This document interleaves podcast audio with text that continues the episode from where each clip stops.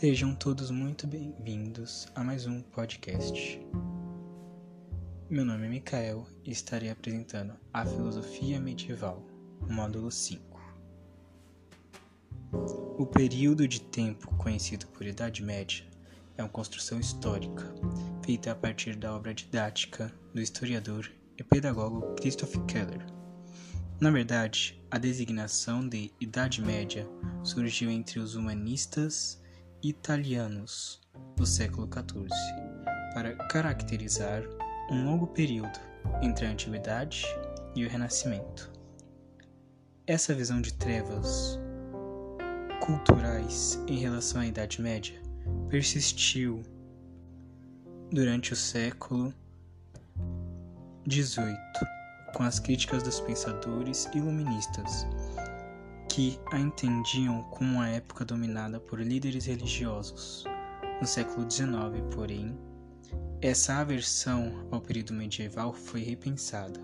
Sendo assim, os pensadores cristãos eram conhecidos como pela expressão santo como uma forma de distingui-los de um filósofo pagão. Se um teólogo utilizava em seus trabalhos algum conteúdo da filosofia tradicional, ele era considerado um teólogo filosofante ou simplesmente um filosofante.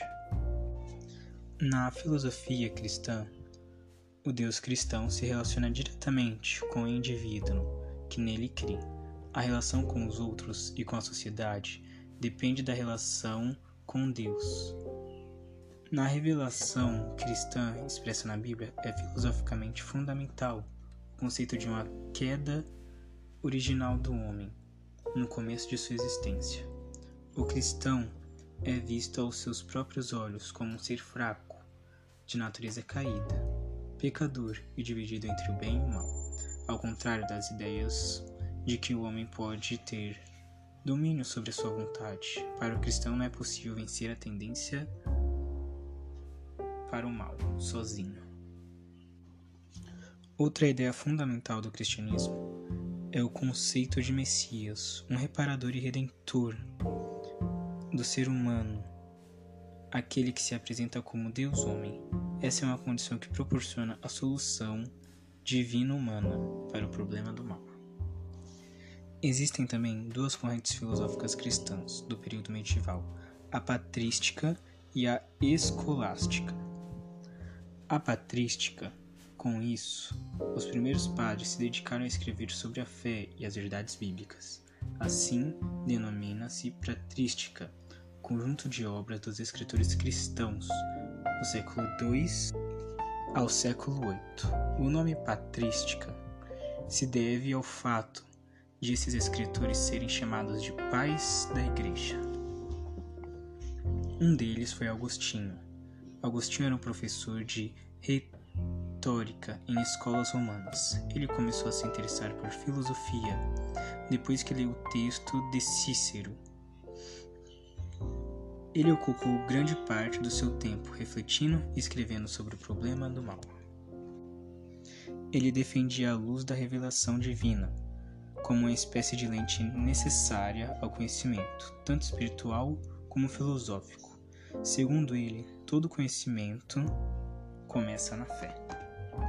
Outro princípio era que, sem a fé, a razão é incapaz de promover a salvação humana e, consequentemente, lhe trazer a verdadeira felicidade.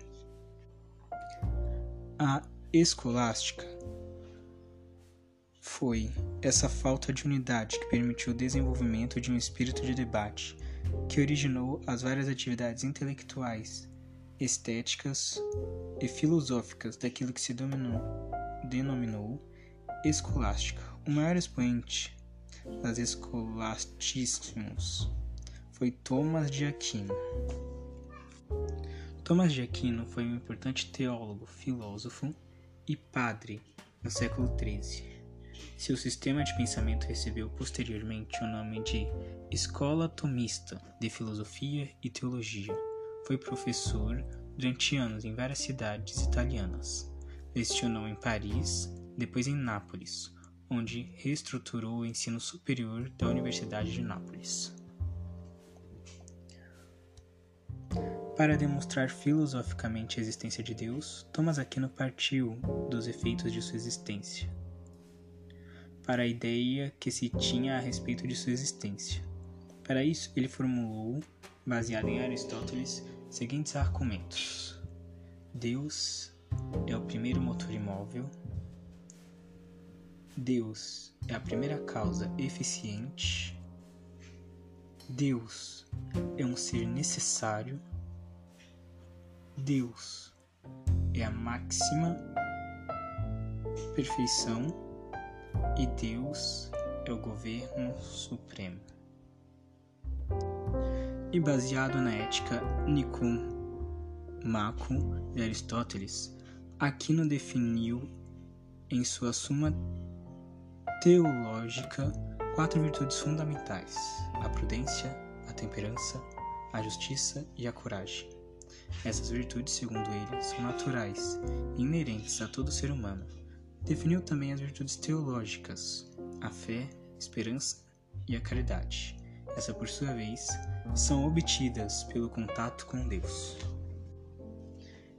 Não podemos nos esquecer da filosofia árabe, onde são separadas em duas. No que se refere à sua filosofia, os árabes ligaram fortemente ao Alcorão e aos ensinamentos de Maomé. Seus filósofos podem ser agrupados em dois conjuntos de pensadores: os que vieram e realizaram a sua produção no Oriente, como Avicena, e os que habitaram e trabalharam no Ocidente, como Averroes. Ala Ibicina, conhecido pela forma latina de seu nome, Avicena, foi um notável filósofo e médico. Foi uma criança prodígio e aos 16 anos já era conhecido como um médico promissor é considerado o mais importante pensador da Idade de Ouro da cultura islâmica entre o século 7 e 8. Avicena representa o ponto alto da filosofia árabe, escrita apesar das poucas fontes sobre a sua vida, ele é o primeiro filósofo islâmico a ter uma biografia registrada por escrito. Sua área de pesquisa e atuação é bem diversificada, pois suas obras abrangem a filosofia, a astronomia, a alquimia, a geografia, a teologia islâmica, a lógica, a poesia, além da medicina. Uma das suas principais obras filosóficas, O Livro da Alma, encontrou grande repercussão na filosofia medieval e ocidental. Agora entramos no Averroes Conhecido no Ocidente pela versão latina de seu nome Averroes, também é considerado um dos mais notáveis pensadores da cultura islâmica medieval. Nasceu em Córdoba, no então Califado Árabe, ao sul da antiga Espanha. Oriundo de uma família ligada ao direito Averroes, chegou a ser nominado Cadi, juiz de Sevilha. Ele é considerado um dos maiores comentadores da obra de Aristóteles, e graças a esses comentários, a Europa redescobriu os textos do pensador grego pela dimensão de sua atividade como comentarista das obras de Aristóteles. Averroes é chamado de O Comentador. Dentre seus vários livros, o mais conhecido é A Incoerência da Incoerência, em que defende as ideias de Platão e Aristóteles. Averroes contava com a proteção dos governantes de Córdoba, até que um dia foi considerado um filósofo em desacordo com as ideias religiosas do Alcorão e foi banido pela califa Al-Mansur. Não podemos nos esquecer da filosofia hebraica. Se caracterizou pela tentativa de compreender os mandamentos e seu possível cumprimento em toda a extensão da vida, e tal modo que muitos dos seus pensadores chegaram a refletir exaustivamente sobre a aplicação de cada um deles. Nascido em Córdoba, na atual Espanha, filosofia, ciência, Moisés Maimonides pode ser considerado o maior filósofo judeu do mundo medieval, com a invasão e a conquista da sua cidade pelos almohadas. Em 1148, mudou-se com sua família para o norte da África depois para a Palestina e finalmente para o Egito. Exerceu a medicina entre os judeus egípcios para sustentar a família. Foi um escritor profícuo, tornando-se uma autoridade reconhecida sobre os mandamentos de Deus e a sua justiça. Sua obra mais famosa é Guia dos Perplexos. Nesse livro, ele busca harmonizar as diferenças existentes entre a filosofia e a teologia hebraica de sua época, discutindo sobre a natureza dos atributos divinos. E aqui terminamos mais um podcast. Meu nome é Mikael, aluno do KGW, primeiro ano do ensino médio.